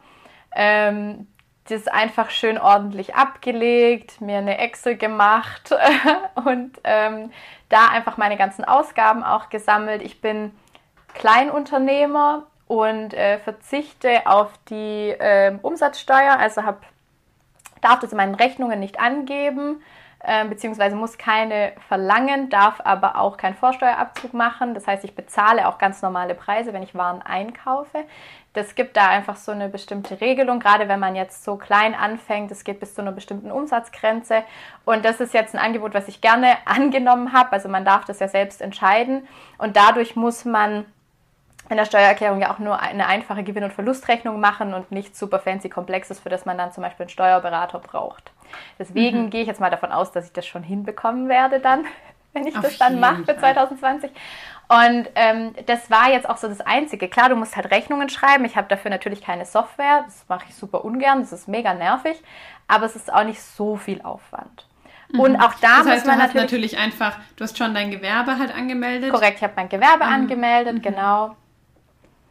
Das hast du wahrscheinlich auch gleich, oder wann hast du das gemacht? Ähm, ziemlich früh, ziemlich gleich am Anfang. Also nachdem ich gleich die erste Anfrage bekommen habe, habe ich halt schon gemerkt, dass das Interesse irgendwie so groß gerade wird, dass ich da einfach gleich war, ich melde das jetzt einfach an, dann bin ich safe. Und wenn es ja. nichts wird, wenn ich keinen Cent damit verdiene, habe ich 18 Euro gezahlt, das verkrafte ich. Also das, es kostet, ich glaube... 18 Euro nur bei dir? Ja, ich meine... 52 habe ich gezahlt. Was? Hättest dich mal in Geislingen angemeldet. nee, also das ist tatsächlich, glaube ich, von Stadt zu Stadt unterschiedlich. Ich meine, das waren 18 Euro oder so. Und äh, man kann auch, glaube ich, sich als, das als Freiberufler machen, aber dann darf man halt keine Waren verkaufen. Also fragt mich nicht so genau. mhm. genau. Ähm, für mich passt das so. Und es ist vom Aufwand her wirklich sehr überschaubar. Also das muss man echt sagen. Aber gerade von den Rechnungen her, da ist es natürlich auch weniger Aufwand, wenn du jetzt eher ähm, größere Aufträge, aber weniger hast, weil du natürlich mhm. für alles, was du machst, auch eine Rechnung schreiben musst. Und wenn du für jeden 10-Euro-Auftrag oder halt für jedes äh, Postkärtchen eine Rechnung schreiben musst, dann ist es natürlich echt aufwendig. Und dann mhm. rechnet sich das auch wieder nicht, weil wenn du halt eine Viertelstunde noch eine Rechnung schreibst und verschickst und anlegst und bla, das ist schon dann ätzend, aber das hält sich bei mir echt in Grenzen und ich bin wirklich jemand, der das abgrundtief hasst. Ich hasse mhm. Zahlen, ich hasse Buchhaltung und es ist echt okay. also, ja. ist, sagen wir so, lohnt sich das? Ja, weil es ist wirklich, das ist nicht der Grund, es dann nicht zu tun. Ja, ja. Vielleicht sage ich dir in zwei Monaten was anderes, wenn ich die Steuererklärung gemacht habe, aber. nee, du, das ist die Anlage S, die du da, glaube ich, noch ausfüllen musst zusätzlich. Einfach, was du aus selbstständiger Arbeit noch zusätzlich verdient hast. Aber ich würde auch ähm, da auf jeden Fall zusammenfassend sagen, man muss sich damit auf jeden Fall beschäftigen. Man muss sich anmelden, auf jeden Fall, damit es schon mal eben offiziell läuft. Und dann muss man sich einmal überlegen, was muss alles in der Rechnung, wie schreibe ich eine Rechnung, was muss ich beachten. Das kann man kurz googeln, zack, hat man eine Vorlage und was alles rein muss. Ähm, wie gesagt, Kleinunternehmerregelung, dann brauchst du nicht mal Mehrwertsteuer ausweisen. Genau. Ähm, und dann einfach ganz brav alle Belege sammeln und super aufwendig ist es nicht. Also ja, ich glaube, diese Antwort können wir beantworten mit, ähm, es lohnt sich trotzdem. Ähm, nächste Frage geht ein bisschen in eine ähnliche Richtung. Was muss man alles mit dem Arbeitgeber vorher klären? Hast du mit deinem Arbeitgeber darüber gesprochen? Das steht ja meistens auch im Arbeitsvertrag drin, wenn man irgendwie noch eine Tätigkeit nebenher aufnimmt, ähm, dass man das abklären muss. Wie war das bei dir? Mhm, das ist eine sehr gute Frage. Die habe ich auch schon öfter gestellt bekommen. Ja, ich habe mit meinem Arbeitgeber vorher gesprochen. Ich könnte jetzt nicht mal sagen, ob das in meinem Vertrag steht, aber das war für mich einfach auch völlig klar und ich bin auch bei der Internetrecherche ziemlich schnell darauf gestoßen. Ähm, also da gibt es viele, die einen auch darauf hinweisen und genau, dann klärt man das einfach ab. Ich meine, wir haben da einfach schriftlich, ich habe mir das dann einfach freigeben lassen sozusagen und das schriftlich vereinbart oder sogar zum Vertrag hinzugefügt oder so und dann ist das fein. Aber ich meine, es ist schon so, dass dein Arbeitgeber dir das auch verbieten darf. Mhm. Also es ist schon so, dass der Arbeitgeber das freistellen kann, weil er dafür Sorge tragen muss, dass du ähm, genügend Erholung sozusagen hast und jetzt nicht on top zu deinen 40 normalen Stunden nochmal 20 Stunden arbeitest. Ähm, ich, das kommt, glaube ich, dann stark einfach auf den Arbeitgeber an, aber da sollte man sehr, sehr offen damit umgehen. Also das war für mich, und das war für mich auch ehrlich so, hätte mein Arbeitgeber gesagt, wir wollen das nicht, wir unterstützen das nicht, dann wäre das schon für mich auch ein Grund gewesen, es nicht zu machen. Ähm, mhm. Also ich war mir sicher, dass es kein Problem wird, sagen wir so, weil ich mir einen guten Arbeitgeber ausgesucht habe, aber ja, das, mhm. da hat der Arbeitgeber schon relativ viel Macht und ähm, ich denke aber, es ist halt auch ein Unterschied. Ich fand es ja sehr spannend, auch bei der Gewerbeanmeldung müssen die ja reinschreiben, was du machst. Und ich wusste ja mhm. da noch gar nicht, was ich machen will. Und das musste ich beim Arbeitgeber auch angeben. Das war sehr lustig. Ich muss das mal abgleichen, ob das ist, was ich jetzt mache. Ob das noch stimmt. Und es ist natürlich was anderes, wenn du jetzt vielleicht sagst, ich ähm, das ist so ein ganz, eine, was, wo eine ganz klare Vorstellung hat oder wo auch eine bestimmte Stundenanzahl ist. Wo mhm. du sagst, ich gehe jetzt noch ähm, fünf Stunden irgendwo anders zum Beispiel noch putzen oder bin noch als Aushilfe irgendwo an, angestellt vor allem auch. Ja, weil ich ja. als Selbstständige kann mir ja auch die Zeit vollkommen frei einteilen. Das ist ja auch nochmal was anderes und vermutlich ja. für einen Arbeitgeber auch ausschlaggebend. Das stimmt. Aber es hat für den Arbeitgeber ja, glaube ich, keine... Ähm keine Auswirkung irgendwie jetzt auf der bürokratischen Seite, so von mm -mm. wegen, dass man noch woanders Geld verdient oder so. Ich glaube auch, es geht eigentlich mm beim Arbeitgeber echt nur darum, abzuklären, darf ich nebenher noch was anderes machen. Und ich glaube auch, Selbstständigkeit ist da ähm, noch ein bisschen einfacher sogar, als wenn man jetzt noch woanders angestellt sein möchte, gerade so was Sozialversicherungen so angeht. Ja, und es ist ja auch so, der Arbeitgeber will ja zum Beispiel auch vermeiden, ähm, dass du jetzt noch bei einem Wettbewerber oder sowas arbeitest. Also auch solche Klar. Sachen, das ist, kommt uns jetzt ja gar nicht in den Sinn, weil das, oder naja, kommt vielleicht drauf an. Wenn du jetzt in einer Agentur arbeitest oder so und da Designer bist, kann es ja schon sein, dass aus irgendeinem Grund dein Arbeitgeber schon ein Problem damit hat, weil du eventuell selbst mhm. ein Wettbewerb zu deinem Arbeitgeber sein ja, könntest. Ja. Da genau weiß ich nicht. so eine Geschichte habe ich jetzt gehört von einer. Mhm die sich ähm, nebenher selbstständig machen wollte, wo der Arbeitgeber es verboten hat. Mhm. Das ist schon krass irgendwie. Und Gerade so im hart. Bereich eben Grafikdesign und so ist, ist ja klar, dass es irgendwie gewissermaßen auch Konkurrenz ist, ja. Ja, das ist das, klar. Also in so einem Fall, wenn du eben eh schon in der Kreativbranche oder in diesem mhm. Designerbereich unterwegs bist, ist bestimmt eine andere Geschichte. Aber auch da, ich kenne auch Gegenbeispiele, das mhm. hängt dann einfach vom Arbeitgeber ab. Das hängt wirklich, ja. Voll. Und wie du sagst, da echt einfach das offene Gespräch suchen ist auf jeden Fall gut. Ähm, ich glaube tatsächlich, dass wir die nächsten beiden Fragen relativ rasch beantworten können, weil sie schon vorkamen. Ähm, eine Frage war, ist Etsy für den Am Anfang zu empfehlen? Womit hast du gestartet? Du hast gar keinen Etsy-Shop. du hast auch sowieso keine Produkte, die du verkaufst, oder? Nee, okay. Ähm, das heißt, du verkaufst Dienstleistungen. Genau. Hauptsächlich, also ausschließlich. Ja. So, ja. so ist es im Moment. Ich muss sagen, ich spiele auch immer mal wieder mit dem Gedanken, weil man ja mit dem Plotter so coole Sachen machen kann. Meine große Angst ist aber, dass ich mich da vollkommen verzettelt, weil das so aufwendig ist. Und mhm. weil ich zum Beispiel, aber das ist jetzt wieder meine persönliche Sache, ich merke halt, mich reizt dieses, was einmal zu machen, dann was Neues zu machen und das nochmal mhm. cooler. Und ich glaube, mich wird es halt langweilen, immer dieselben Produkte zum Beispiel anzubieten. Deswegen mhm. tendiere ich gerade dagegen, aber das hat nichts mit der Frage zu tun. Ja, ja, okay. Ähm, zu dieser Frage soll man sich vielleicht besser mal die Folge anhören, wie starte ich meinen eigenen Online-Shop mit Stenny. Ähm, da haben wir nämlich auch über das Thema gesprochen, ob Etsy oder Davanda, gut, gibt es nicht mehr, oder mhm. eigene Online-Shop. Genau. Ähm, ja, und dann noch eine Frage, wie strukturierst du deinen Tag, deine Woche? Ähm, Hast du da eigentlich, also du hast ja schon gesagt, dass du quasi ähm, kein festes Kontingent hast, sondern wenn ich das jetzt mal so zusammenfasse aus unserem Gespräch, dann ähm, ist dein Hauptjob eben einfach, der ist gesetzt. Und wenn du darüber hinaus noch Energie, Kraft und Lust hast, dann ähm, machst du noch ein bisschen was und ähm, am Wochenende halt mhm. sozusagen, oder? So kann man es ganz gut zusammenfassen. Man muss auch sagen, ich habe eben dadurch, dass man ja wirklich gerade einfach keine anderen Termine hat, habe ich schon auch sehr viel Energie dafür gerade. Und mhm. ähm, was ich aber angefangen habe und was mir wahnsinnig hilft beim Strukturieren vor so einem halben, ich glaube im September, ist das Bullet Journaling. Was super mhm. spannend ist, weil das wird ja irgendwie schnell als so, ah, da muss man schöne Bildchen reinmalen. Das machen eh alle, die Handlettering machen, sieht dann voll toll aus. Und ich habe es tatsächlich aus einer ganz anderen Motivation gemacht, nämlich genau aus dieser Motivation raus. Öh, ich habe jetzt außerhalb von meinem Job auf einmal so viele To-Dos, die so viele Abhängigkeiten haben, die ich mir zeitlich einteilen muss, dass ich das nicht mehr in meinem Kopf behalten kann. Und ich sag mal jetzt so, die letzten paar Monate davor hat man jetzt ja nicht so arg einen privaten Terminkalender gebraucht.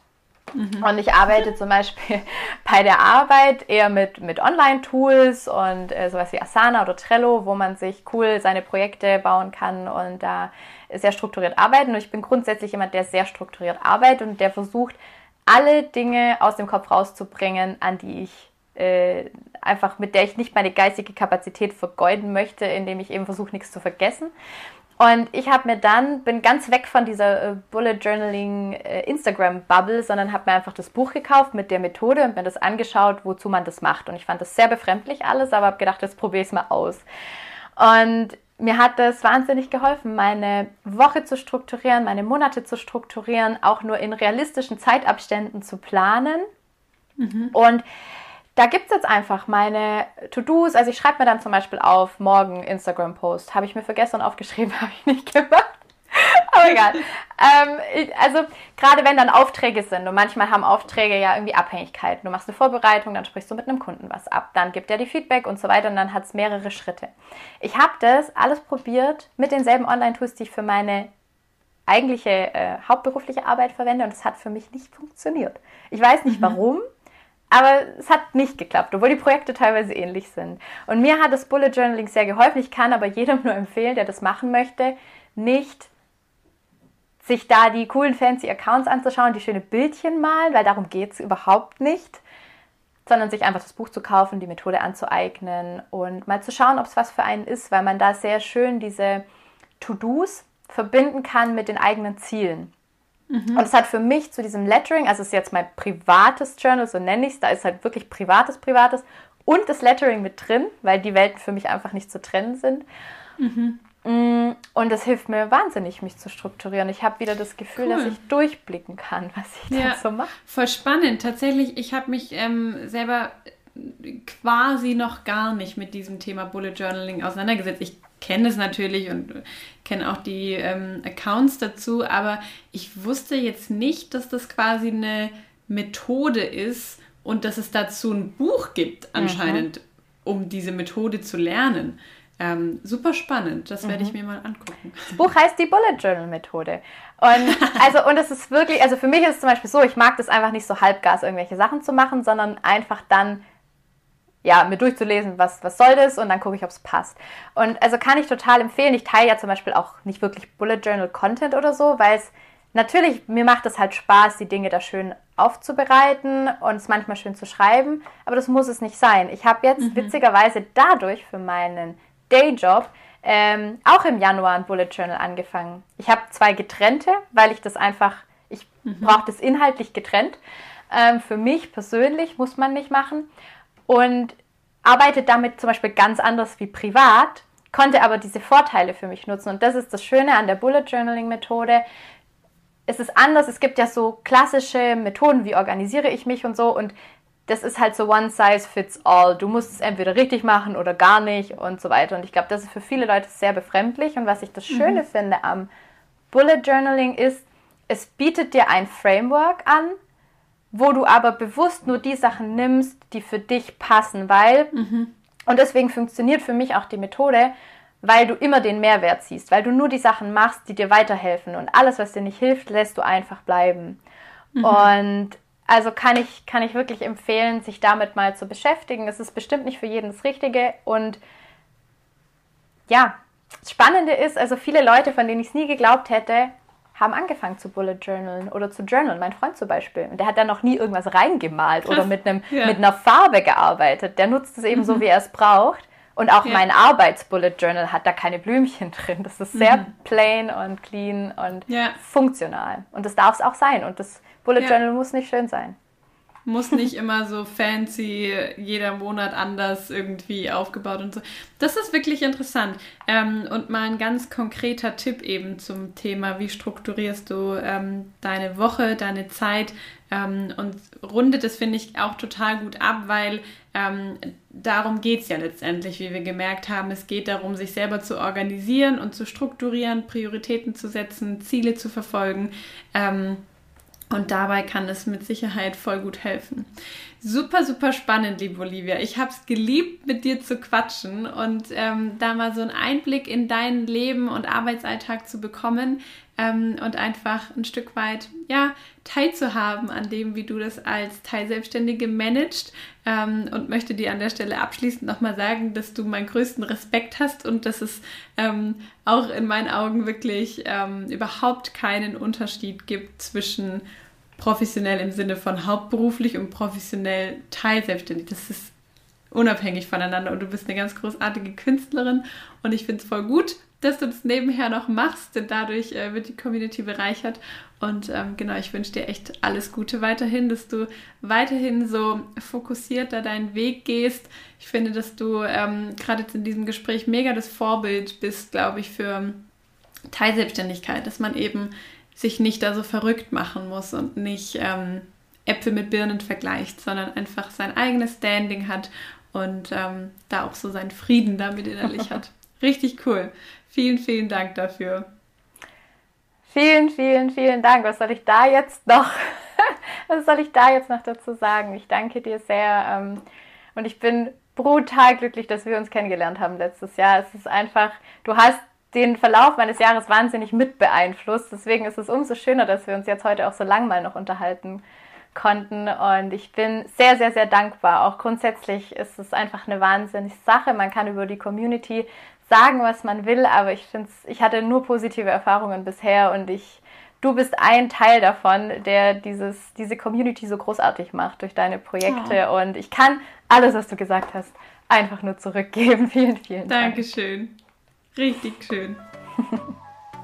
Vielen Dank fürs Zuhören. Ich hoffe, du konntest was für dich mitnehmen und gehst inspiriert und motiviert aus diesem Podcast heraus. Ich freue mich aufs nächste Mal.